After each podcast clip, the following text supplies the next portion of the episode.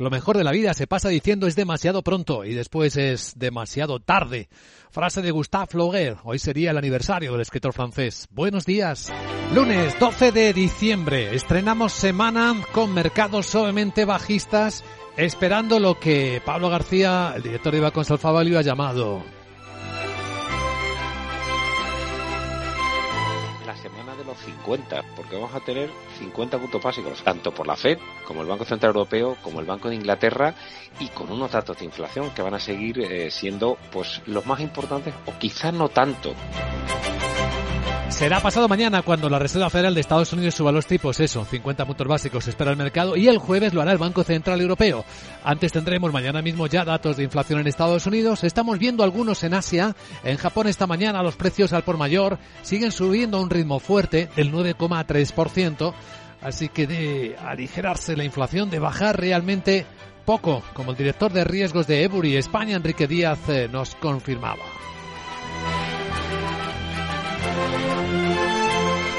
Sigue sin haber clara tendencia a la baja en ningún indicador inflacionario. Han dejado de subir los niveles eh, más persistentes de inflación subyacente, pero tampoco están bajando y siguen en niveles que son pues eso, 5 o 6% totalmente inaceptables para los bancos centrales.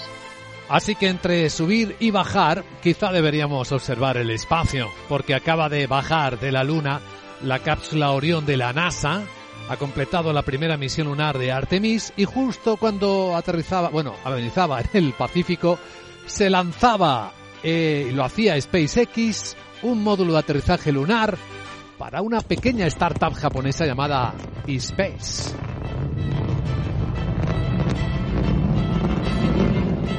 ¿Qué hace una startup japonesa mandando un módulo a la Luna? Con tecnología, por cierto, de Emiratos Árabes Unidos, que han metido dentro unos pequeños rover, pues quieren crear una nueva economía lunar.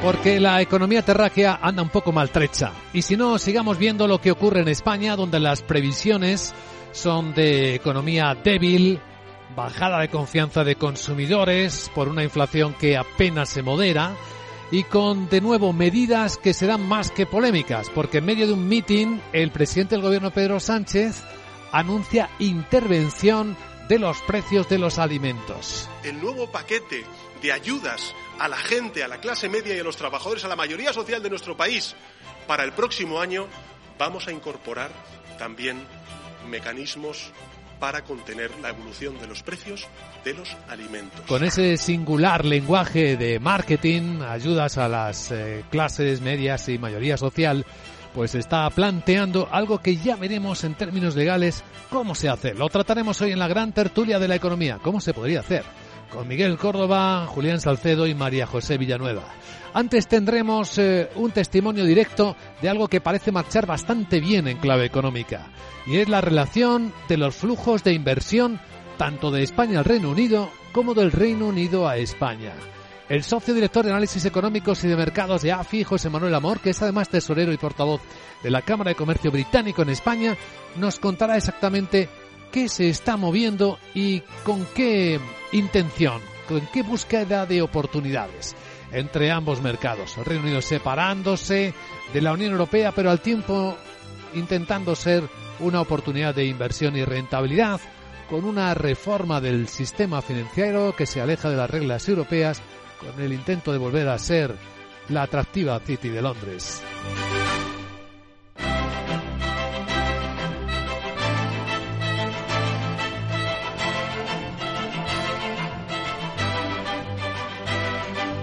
Pues todo esto y los mercados que sí, como adelantábamos, vienen hoy en rojo, arrancando la semana.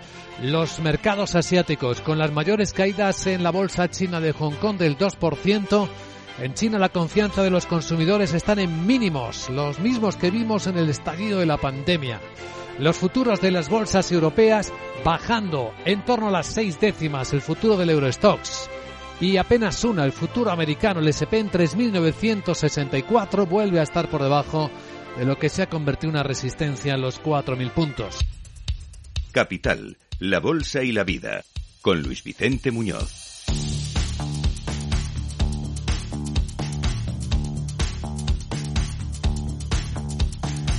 Vamos a tomar la temperatura a los mercados. Las pantallas de CMC Markets muestran la corrección con la que comienza la semana, o la prudencia, podríamos llamarlo también así. Vemos a los futuros europeos bajar entre las dos y las cuatro décimas. Ahora mismo el Eurostox, el futuro, está cinco décimas abajo, 21 puntos, 3.921. El americano no cae tanto, ni una décima, dos puntos y medio el SP en 3.965. Sandra Torcillas, buenos días. Buenos días. Se presenta una semana sin duda agitada en el mercado. Algunos analistas dicen que podría irse hacia cualquier parte con todas las miradas puestas en esas reuniones de la Reserva Federal, del Banco Central Europeo y también del Banco de Inglaterra. En todos los casos se esperan subidas de tipos de interés de 50 puntos básicos y atención sobre todo a los mensajes que nos dejen Jerome Powell y Christine Lagarde, como señala Juan Moreno, analista de Banco Inter. Powell y Lagarde insistirán en el mensaje de que hay que seguir subiendo tipos, que para combatir una inflación que sigue siendo elevada y además que el entorno de tipos elevados se mantendrá durante, durante un tiempo, pero eh, consideramos probable que mm, confirmen unas subidas de tipos todavía más moderadas de cara a las próximas reuniones. Además, la Reserva Federal presenta una actualización del cuadro macro y es posible que pueda mejorar la expectativa de inflación por primera vez desde que comenzó la guerra en Ucrania, aunque mañana mismo tenemos ya el IPC de Estados Unidos que podría marcar el tono del mercado. Los economistas apuntan a que la subyacente podría disminuir desde el 6,3 hasta el 6,1%, aunque no todos lo tienen tan claro, sobre todo después de comprobar el pasado viernes como los precios eh, al productor aumentaron más rápido de lo esperado. Protagonistas del lunes, veamos qué impacto tiene en los bancos lo que se conoció el viernes después de que cerrara el mercado, el ejercicio de transparencia europeo. Laura Blanco, buenos días. De la mano, buenos días, de la EVA, Autoridad Bancaria Europea, analizados 122 bancos europeos. Rentabilidad de la banca europea en máximos a mediados de año, con una media del 7,8% y a la cabeza de la rentabilidad nuestra banca, la española, rentabilidad por encima del 10% y adelantando a países como Suecia, como Italia, como Francia o Alemania, que la tienen el 5,4%.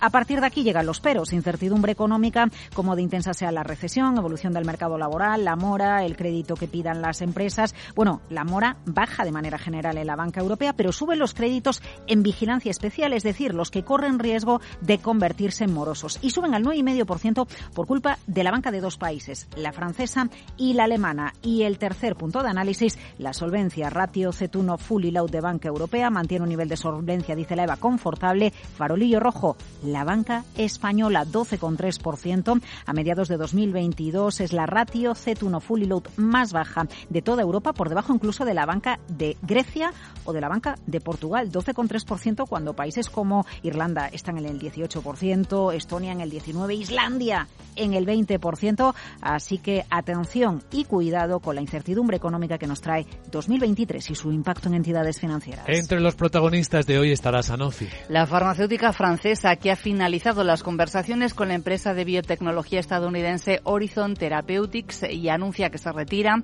que no hará ninguna oferta por ella y ahora, según The Wall Street Journal, es Amgen la que ha comenzado conversaciones en exclusiva para comprarla y el acuerdo podría incluso anunciarse hoy mismo. Y además eh, hay reunión del comité de técnico del IBEX que se, que se espera en la revisión. Ya nos ha adelantado Sarabot que el logista se ha convertido en la clara favorita de los analistas eh, para entrar en sustitución probablemente de Farmamar. Además de estos posibles cambios, Siemens Gamesa va a ser excluida del indicador el 14 de diciembre como consecuencia de la OPA lanzada por su matriz, por Siemens Energy. Tras esta exclusión, el selectivo va a quedar temporalmente compuesto por 34 valores y después el comité se reunirá de forma extraordinaria de nuevo en este mes de diciembre, una vez que se conozca ya el resultado de la oferta que, así, que, que se conozca ya y que haya sido publicado de forma oficial. Bueno, pues todo esto y alguien más.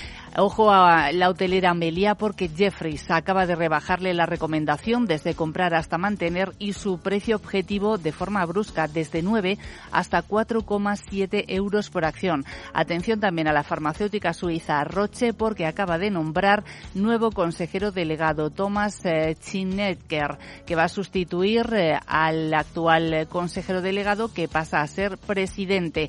Y el fabricante de automóviles Skoda Auto que pertenece a Volkswagen Considera retirarse de China. Va a tomar la decisión a final del año, va a tomar la decisión final el año que viene, según ha confirmado su consejero delegado.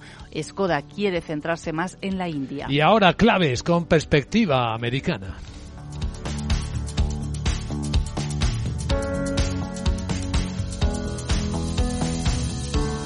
Capital, la Bolsa y la Vida.